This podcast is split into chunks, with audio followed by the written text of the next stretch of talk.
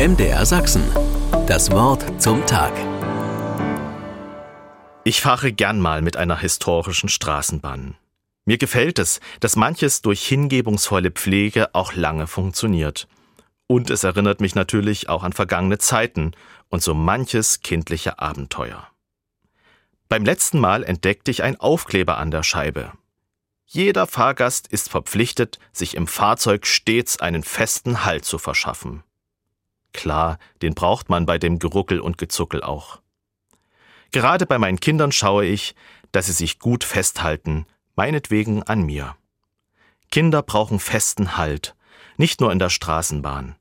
Entwicklungspsychologen wissen darum, dass Kinder gut verwurzelt sein müssen und Sicherheiten in ihrem Leben erfahren sollten, damit sie gut erwachsen können und manche Stürme unbeschadet überstehen. Als Erwachsener brauche ich ein anderes Maß an Sicherheit. Trotzdem ist fester Halt nach wie vor wichtig. Ein Zuhause, Familie, Freunde und Wegbegleiter, vielleicht auch ein Sport oder eine Fertigkeit, denn ich weiß, darauf kann ich mich verlassen. Für mich ist auch mein Glaube an Gott ein fester Halt. Gott ist verlässlich. Nicht, dass alle Schwierigkeiten auf meinem Lebensweg verschwinden würden, sondern dass ich mich auf ihn verlassen kann. Gott ist für mich wie ein Weggefährte durch Höhen und Tiefen. Ostern ist mir das wieder neu ins Bewusstsein gekommen.